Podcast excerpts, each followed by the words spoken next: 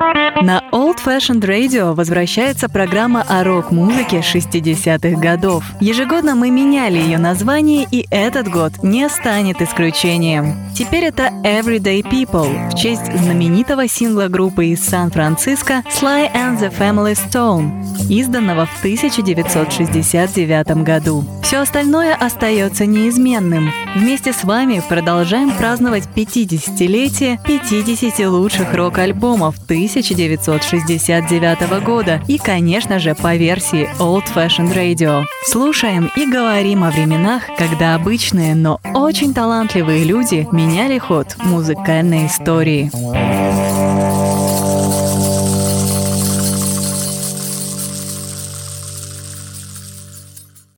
Привет! Вы слушаете канал Old Fashioned Rock и очередной выпуск программы Everyday People. Э, меня зовут Артур Ямпольский. Мы продолжаем праздновать 50-летие альбомов, э, изданных в 1969 году, и сегодня у нас на очереди дебютная пластинка британской рок-группы Led Zeppelin. Э, представьте себе, Led Zeppelin исполняется 50 э, лет. Как вы наверняка помните, дебютная пластинка Led Zeppelin называется очень просто. Led Zeppelin или э, в народе Led Zeppelin 1. Эта пластинка появилась 12 э, января 1969 года на американском лейбле Atlantic Records. В Великобритании пластинка вышла немного позже, а именно 31 марта 1969 года года. Запись дебютной пластинки Led Zeppelin состоялась в конце 68 года, а именно с э, сентября по октябрь э, в лондонской студии Olympic. Продюсером этой записи выступил э, основатель Led Zeppelin и лидер, гитарист Джимми Пейдж.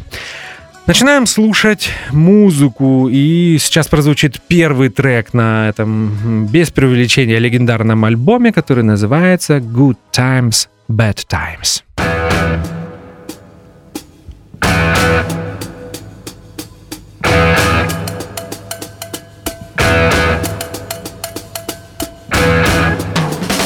If the days are by you, I was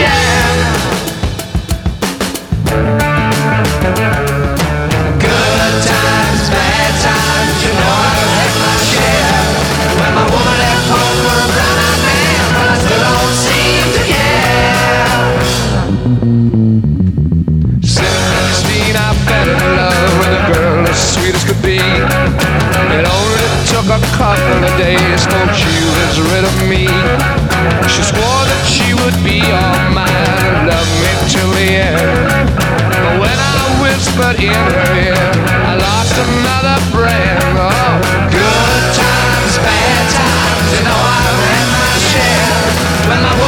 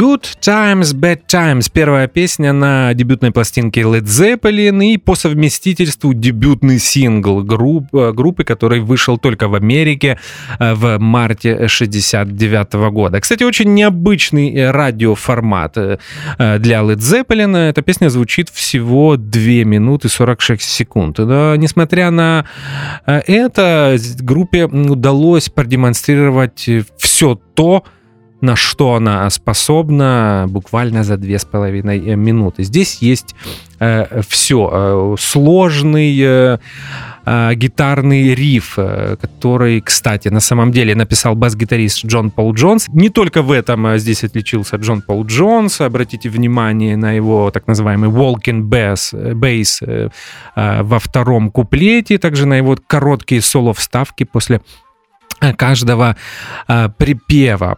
Отличился здесь и Джимми Пейдж, он играет потрясающее соло через динамик Лесли. Соло очень короткое, но опять же, вы знаете, часто так бывает, э, что за 20-30 секунд можно э, сказать больше, чем э, другой скажет за несколько часов. Это именно тот э, случай. Дабл-трекинг вокал от Роберта Планта, ну и, конечно, Джон Бонем который сразу продемонстрировал, что э, рок-драминг больше никогда не будет прежним сразу э, на первой песне дебютной пластинки Led Zeppelin.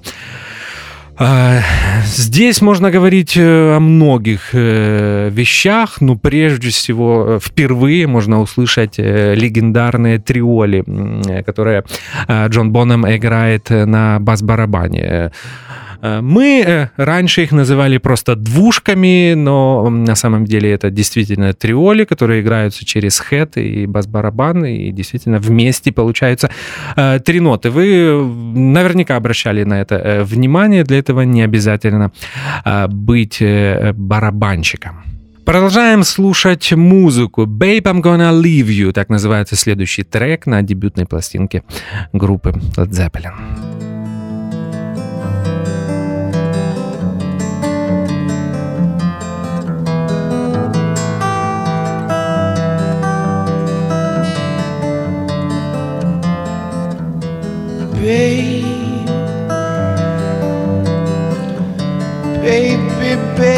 Baby, I'm gonna leave you.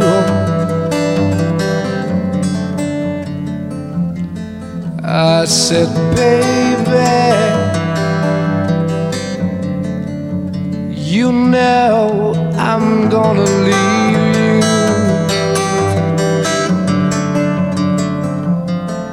I'm leave you when the summertime. When the summer comes rolling. Leave you when the summer comes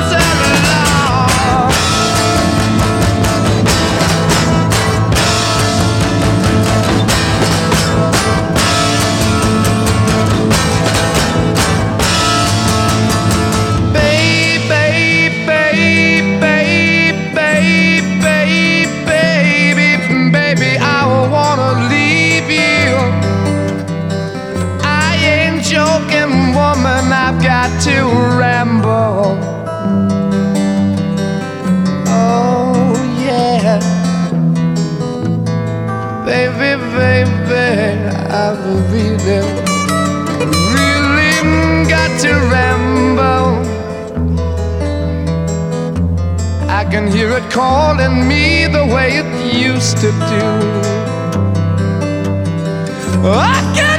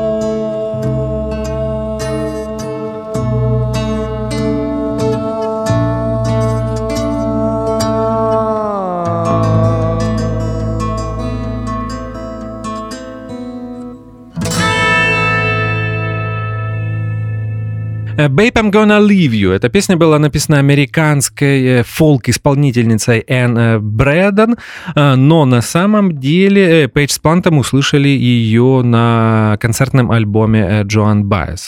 Поговаривают, что это была чуть ли не одна из первых песен, которую они играли вместе практически сразу после своего знакомства. Здесь вы можете э, услышать то, благодаря чему Led Zeppelin стали легендарной группой, то, что их отличало от всех остальных, э, очень интересное сочетание акустики и электричества, потрясающую динамику. Э, Песня имеет сложную структуру, в ней есть громкие, тихие э, моменты, как любил говорить об этом Пейдж, музыка, где есть тень и свет. И Babe, I'm Gonna Leave You именно тот случай.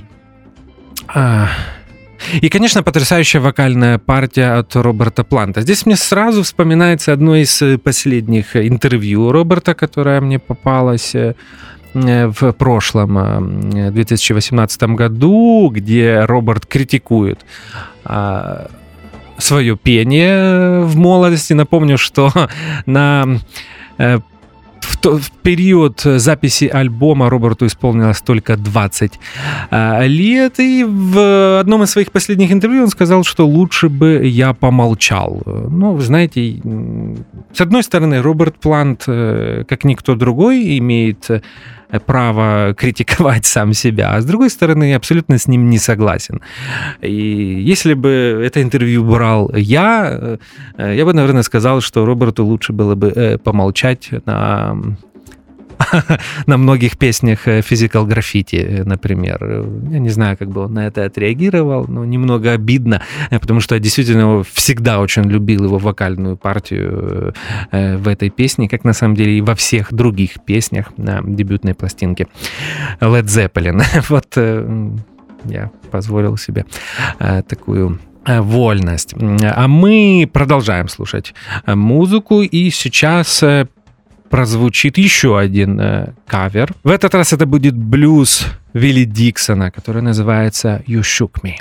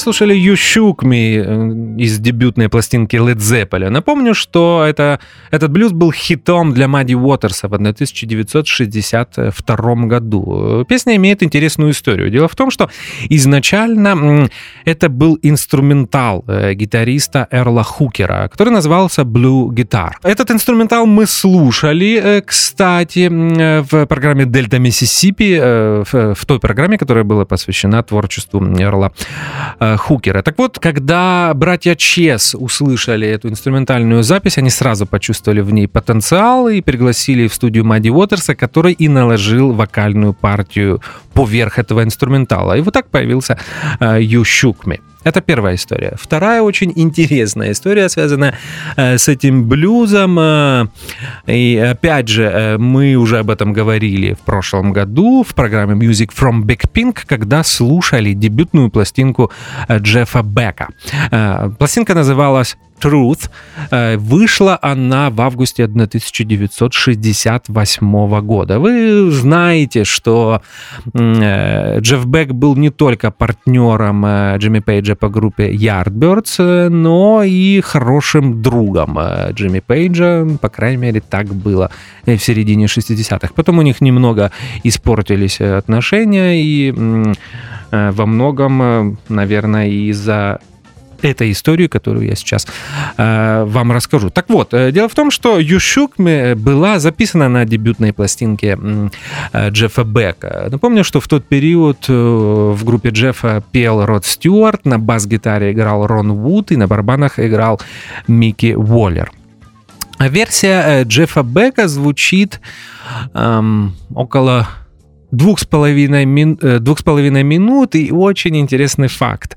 Э, На клавишах в ней играет Джон Пол Джонс, который в тот период был одним из самых активных сессионных музыкантов в Лондоне и записывался со множеством э, музыкантов. А Есть интересное интервью, где Джимми Пейдж пытается объяснить, как так получилось. Пейдж говорит о том, что он в период записи дебютной пластинки Led Zeppelin не слышал э, первый альбом Джеффа Бека. Более того, он говорит, что э, Джон Пол Джонс, э, который э, в тот период действительно принимал участие во множестве, в десятках, если не сотнях э, сессий звукозаписи, просто мог не помнить, что он когда-то играл You вместе с Джеффом Беком. И кто его знает, на самом деле, может быть, это и правда, потому что аранжировки этих этого блюзового стандарта отличаются.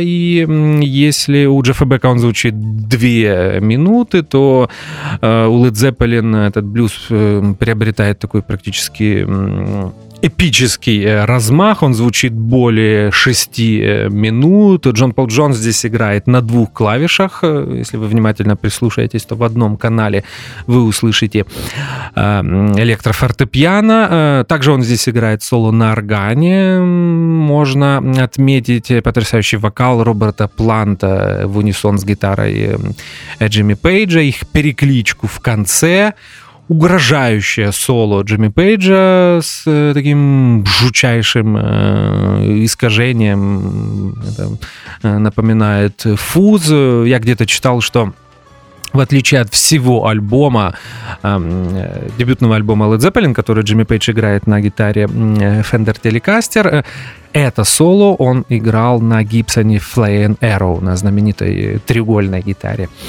Гибсон. Может быть, это и так, потому что действительно звук отличается от всего того, что вы можете услышать на Led Zeppelin 1. Э, вот такая э, интересная информация. Вы можете сами сравнить э, эти две версии и сами для себя ответить на вопросы, слышали ли Led Zeppelin дебютную пластинку Джеффа Бека и использовали они как-то его аранжировку Ющукми, когда э, писали свою аранжировку этого знаменитого блюзового стандарта. Ну что же, мы поговорили про Ющукми, э, возвращаемся к э, дебютной пластинке Led Zeppelin и продолжаем слушать э, музыку с нее. И следующее произведение будет называться Dazed and Confused.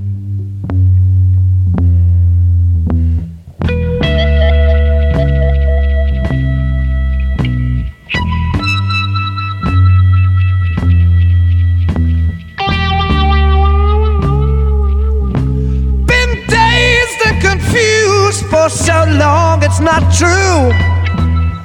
Wanted a woman, never bargained for you.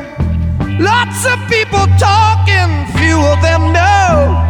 Soul of a woman was created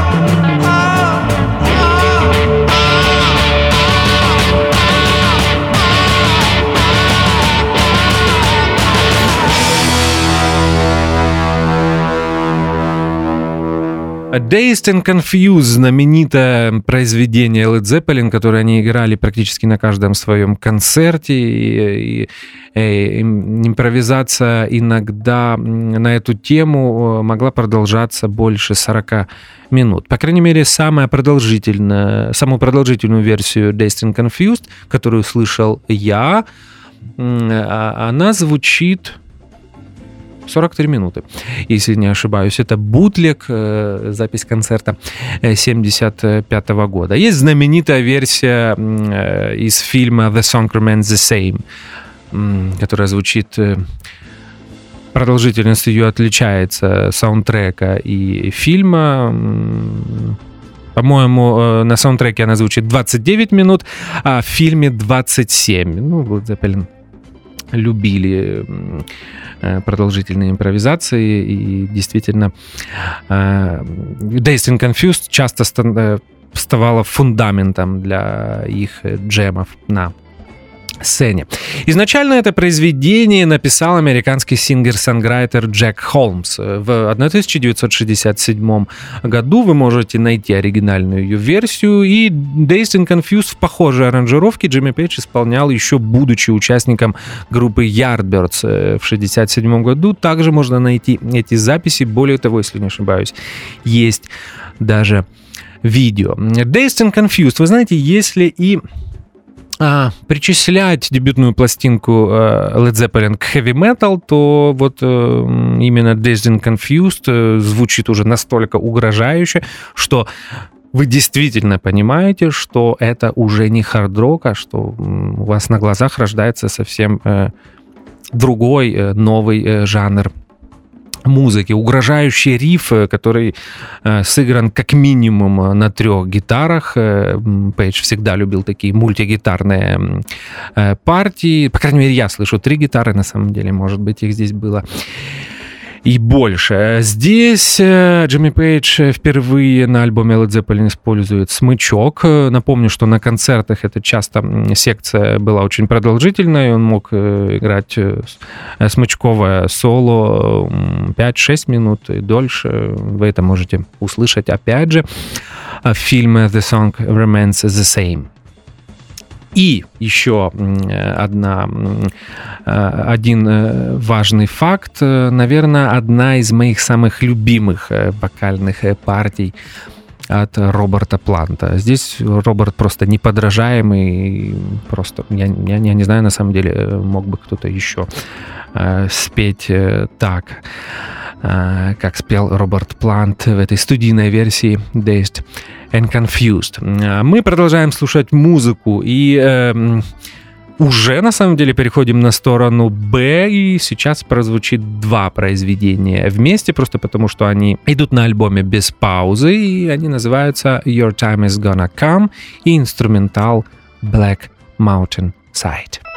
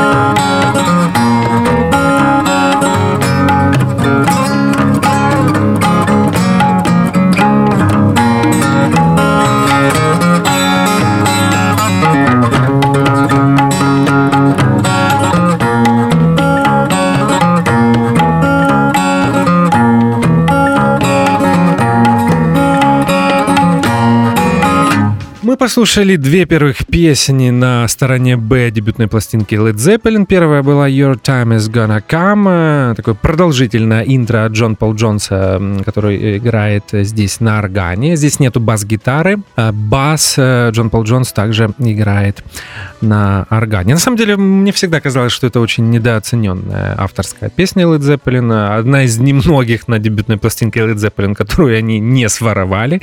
А, об этом мы поговорим немного Э, позднее здесь запоминающийся акустический э, риф от э, Джимми Пейджа. Снова такой припев, который хочется напевать. Действительно немного нетипично для Led Zeppelin. И, по словам Джимми Пейджа, расстроена педал стил гитара Fender, на которой он играет в этом произведении. Your Time is Gonna Come плавно переходит в единственный, единственный инструментал на этом альбоме, а именно Black Mountain сайт. И здесь э, мы э, сразу должны поговорить про воровство. Э, дело в том, что эту аранжировку Джимми Пейдж практически нота в ноту взял из альбома Джека Райана, Берта Джанша и Джона Ренборна, изданного в 1966 году. В версии Берта Джанша это произведение называлось Blackwater Side. Это версия э, британской фолк-песни, для которой Брэд Джанш написал этот э, гитарный аккомпанемент, который Джимми Пейдж на самом деле исполняет в Black Mountain Side. Единственное, что Джимми добавляет от себя, это соло, которое звучит в одном из каналов ближе к завершению. На Э, табле в этом произведении играет Верам Джасам. Э, он придает э, еще больше такой индийский колорит этому произведению. Здесь, кстати, вы можете услышать знаменитую гитарную настройку, придуманную еще одним гением британской акустической гитары Дэви Грэмом. Это настройка DAD-GAD, что в переводе ре-ля-ре, соль-ля.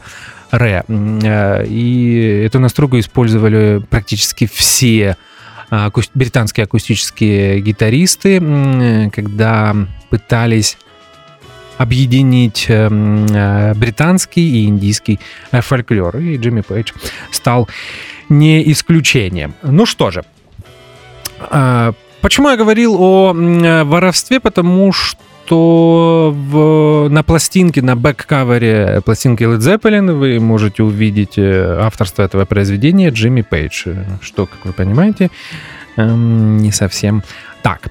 Продолжаем слушать музыку. Communication Breakdown, так называется следующая песня на дебютной пластинке группы Led Zeppelin.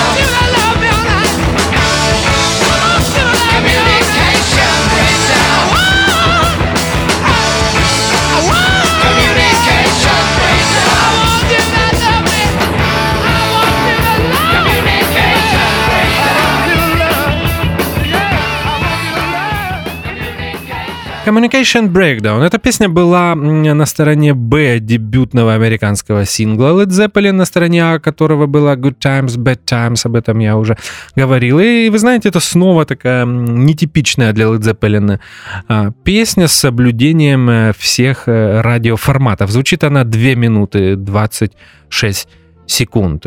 Здесь тоже, на самом деле, столько всего происходит. Э, так, знаете, один из первых э, откровенных хардроковых рифов э, Джимми Пейджа, потрясающая партия Джона Пола Джонса, послушайте, что он играет э, в припеве. На самом деле здесь, как всегда, все хороши. И Бонем, и этот вокал э, из стратосферы от Роберта Планта, особенно э, в припеве. И на первые годы существования группы Led Zeppelin Communication Breakdown практически всегда исполнялась на всех концертах этой группы. Э, Communication Breakdown э, плавно переходит в еще один блюз Вилли Диксона на альбоме Led Zeppelin, и он называется I Can Quit You, Baby.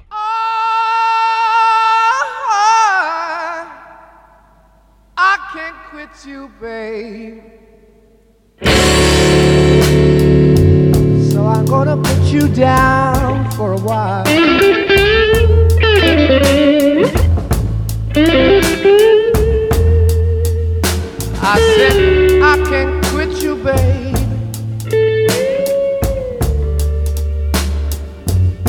I guess I got to put you down for a while.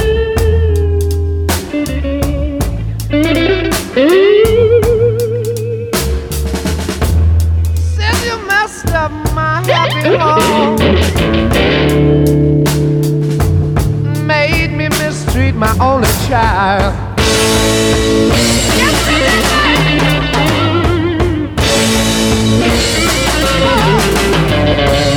Did you know I love you, baby? My love for you I could never hide.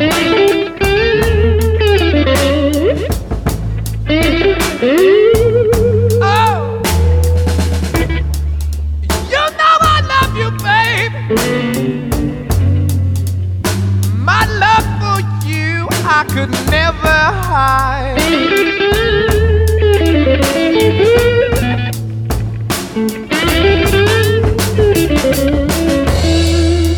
When I feel you near me,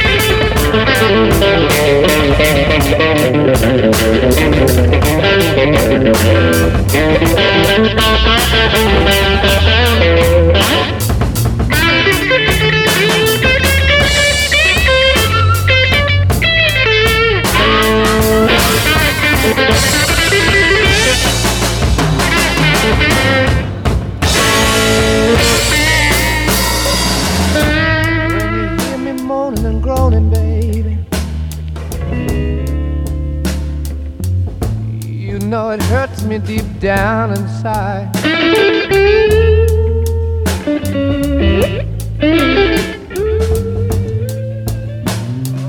Oh, when you hear me moaning and groaning, babe, you know it hurts me deep down inside.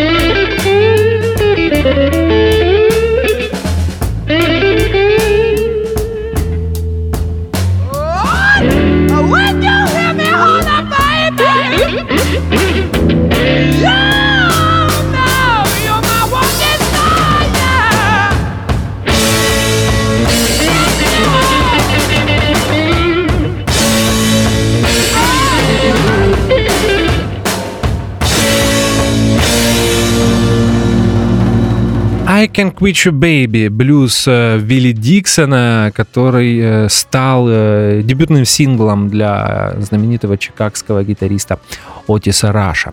А, Оригинальную версию этого блюза мы также слушали в программе «Дельта Миссисипи» в одном из эфиров, посвященных великим блюзовым гитаристам, в частности, именно Отису Рашу. Но интересный факт, о котором многие забывают. Ну, по крайней мере, я не думаю, что я единственный это услышал. Думаю, наверняка, что об этом знает кто-то еще, но я не встречал э, этой информации в интернете. Так вот, мне всегда казалось, что на самом деле Джимми Пейдж э, взял аранжировку для Can't Quit You Baby не от оригинала Отиса Раша, а от версии э, Blues Breakers Джона Майла. Э, Джон Майл записывает этот знаменитый блюз на своем альбоме Crusade э, в 1967 году, в тот период, когда в группе Джона Майла на гитаре играл Мик Тейлор, на барабанах Киф Хартли и на бас-гитаре будущий участник Fleetwood Mac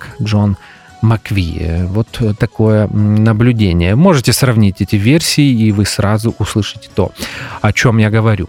Если э, возвращаться к версии Led Zeppelin, то это одна из самых э, минималистичных э, аранжировок на этом альбоме. Здесь нету наложений, что в очередной раз доказывает, что основной Основная часть альбома была записана э, живьем, и здесь это отлично слышно.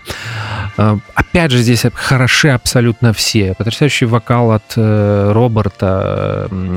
Джимми Пейдж играет отличное заполнение и потрясающее соло. Как всегда, хорош Джон Боном с, с триолями на бас-барабане. Здесь вы это можете услышать во время соло Джимми Пейджа. Ну и очень минималистичный, но всегда точно а, следующий за барабанами Джона Бонема а, а, бас Джона Пола Джонса. Хотя на самом деле, может быть, барабаны Джона Бонема следовали за басом Джонси. Так тоже может быть. Это была I Can Quit You Baby, а мы постепенно приближаемся к завершению альбома, и сейчас мы будем слушать последнюю песню на нем, э, самый продолжительный трек э, на этом альбоме, который звучит более 8 минут, и он называется How Many More Times.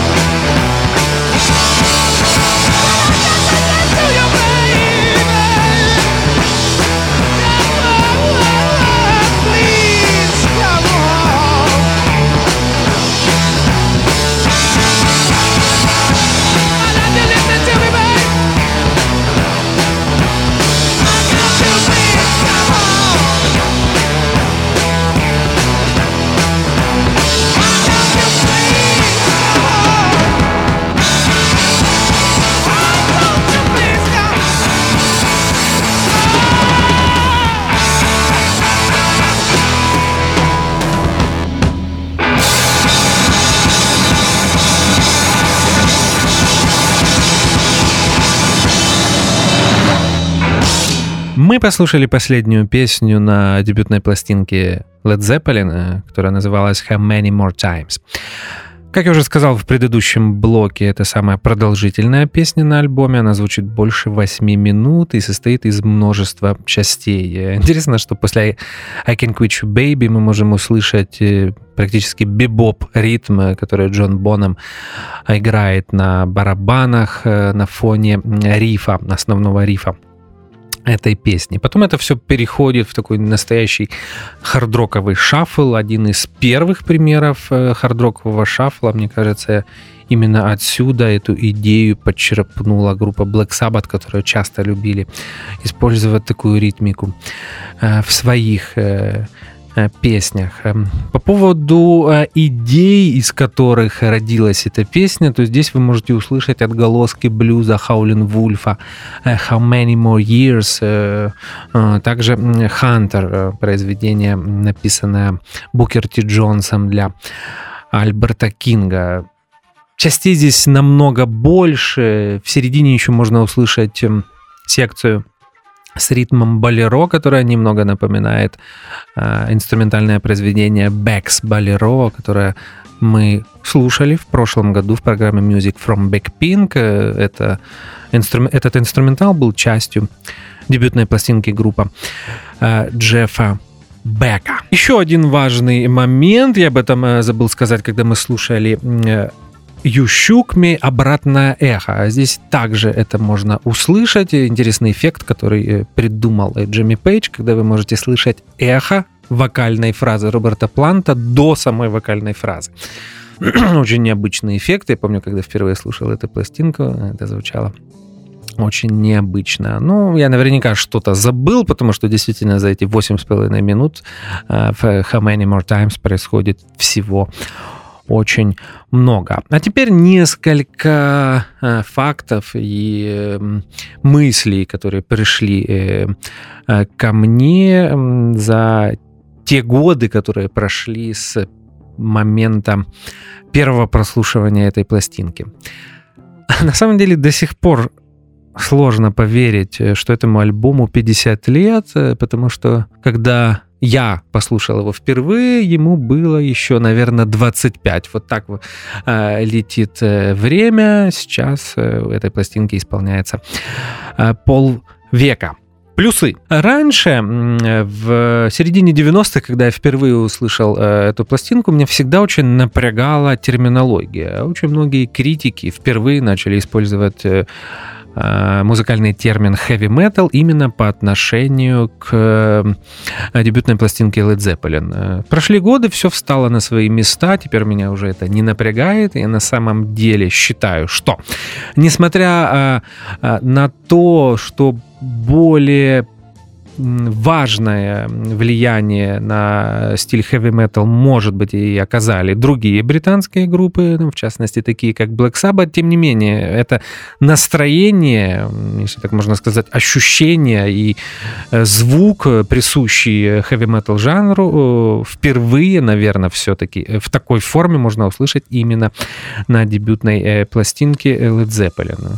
Сейчас меня это уже не пугает. Э, как говорится, все встало на свои места. А второе, звук. Об этом э, очень многие забывают. Э, о том, что э, очень важный факт, э, что э, Джимми Пейдж, э, кроме того, что он был великим гитаристом, был еще потрясающим студийным музыкантом. За годы работ в лондонских студиях, а Джимми Пейдж был одним из самых активных сессиончиков э, в середине 60-х э, годов, который писал очень разную музыку, от э, поп-музыки до джаза, действительно научился правильно записывать каждый инструмент, и это сразу слышно на первой песни на этом альбоме. У меня нету ни одной претензии к звучанию этой пластинки. Она по сей день, несмотря на то, что прошло уже больше 50 лет с момента ее э, записи, звучит свежо, и ее можно включать любому современному звукорежиссеру для того, чтобы э, познакомить его с тем, как э, должна звучать по-настоящему мощная рок запись. Напомню, что это была одна из первых пластинок, которая была записана в стерео, мономикса этого альбома не существует. Здесь Пейдж постарался. Абсолютно идеально записаны все инструменты. Бас, очень чистый звук пальцевого баса Джона Пол Джонса, потрясающий звук барабанов. Кстати, интересный факт, это единственный альбом Led Zeppelin, где Джон Бонем не играет на установки Людвиг, с которой принято э, его ассоциировать. Здесь я не нашел точного подтверждения этому, этому факту, но многие поговорят, что здесь он играл на установке Slinger Land. В любом случае, барабаны звучат потрясающе. Ну, конечно, это касается и гитары. Э, Джимми Пейджа и вокала Роберта Планта. Несмотря на то, что эм, запись э, Основная запись была сделана живьем, и, по словам Джимми Пейджа, вокал Роберта Планта часто э, попадал э, в другие микрофоны, настолько мощным э, был голос Роберта в те Э, года. И это если говорить о плюсах. Есть и минусы. Вы знаете, я всегда пытался быть объективным э, по отношению даже к любимым музыкантам. А все участники Led Zeppelin э, относятся к моим самым любимым музыкантам, как и сама группа в целом. Так вот, уже на первом альбоме Э, проявляется один из основных э, недостатков Led Zeppelin э, и один из основных недостатков абсолютно всех хардроковых и хэви-метал групп. Это отсутствие настоящего композитора в группе. Кому-то, может быть, это покажется странным, но это мое субъективное мнение. Для меня всегда поп-композитором. Композитор в поп-формате это был человек, который садился за фортепиано, брал акустическую гитару и писал песню. Это то, что делали Пол Маккартни, Джон Леннон, э, Кит Ричардс с Миком Джаггером, Боб Дилан, Рэй Дэвис или Пит Таунсенд.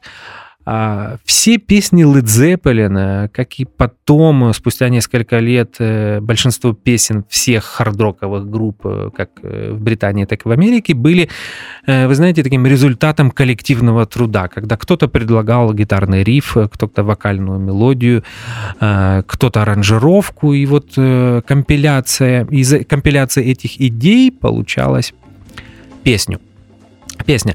А в подтверждение моей, может быть, не очень популярной версии, э, я могу привести такой пример, что на самом деле ни у кого из Led Zeppelin, если не считать Роберта Планта, не получилось э, успешной сольной карьеры. И э, несмотря на то, что я люблю, особенно практически все последние альбомы Роберта Планта, э, на этих альбомах также э, нету песен, которые он пишет э, сам. Это всегда результат э, коллективного, опять же, труда, что в очередной раз доказывает, что в Led Zeppelin не было настоящего э, композитора. Э, ну вот такую я позволил себе э, э, критику. Еще несколько важных фактов э, об этом альбоме. Почему он вышел сначала в Америке, а потом в Великобритании, хотя Led Zeppelin были британской группой.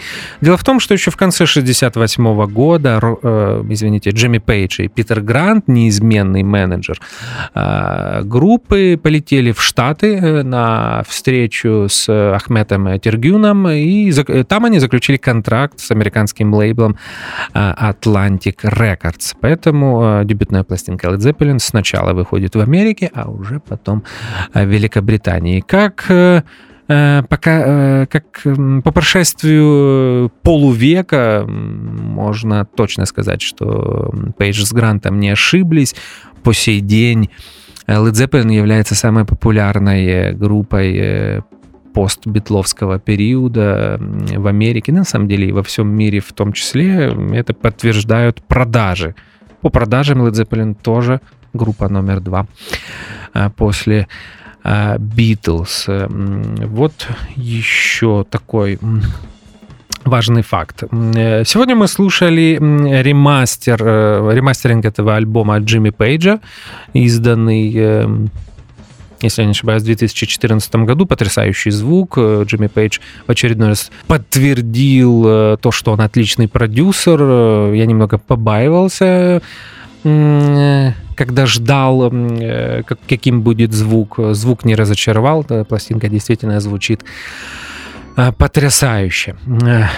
Может быть, я что-нибудь забыл, я не удивлюсь альбом важный не только для 69 -го года, но и в целом для э, всей рок-музыки. Поэтому все в рамках часовой программы не расскажешь. Напоследок скажу э, единственное, вот, вот, вот такую вещь. А, опять же, не побоюсь этого сказать. Э, так получилось, что, наверное, дебютная пластинка Led Zeppelin любимая у меня в их дискографии. Мне кажется, что все, что они хотели и должны были сказать миру, они сказали уже на дебютном своем э, альбоме. Кто-то будет э, со мной спорить, но, как я часто люблю говорить, в данной ситуации не претендую на а, объективность. И еще, наверное, никогда э, больше в студии Роберт Плант не пел так хорошо, как на дебютной пластинке а, Led Zeppelin. Здесь э, его голос был, его вокальные способности были на пике, он еще не потерял свой потрясающий голос, и вы можете это услышать в каждой песне. Может быть, на Led Zeppelin 2 он тоже звучал не хуже, но все равно, наверное, э, первая их пластинка мне ближе. Опять же, субъективное мнение от ведущего программы Everyday People Артура Ямпольского. Напомню, что сегодня мы праздновали 50-летие дебютной пластинки Led Zeppelin. Э, мы ее полностью э, послушали. Я вас жду э, в следующую пятницу в то же самое время. Будет следующий альбом, новая группа, какая вы узнаете через неделю. Спасибо за внимание. До свидания. На Old Fashioned Radio возвращается программа о рок-музыке 60-х годов. Ежегодно мы меняли ее название, и этот год не станет исключением. Теперь это Everyday People в честь знаменитого сингла группы из Сан-Франциско Sly and the Family Stone, изданного в 1969 году. Все остальное остается неизменным. Вместе с вами продолжаем праздновать 50-летие 50 лучших рок-альбомов 1969 1969 года и, конечно же, по версии Old Fashioned Radio. Слушаем и говорим о временах, когда обычные, но очень талантливые люди меняли ход музыкальной истории.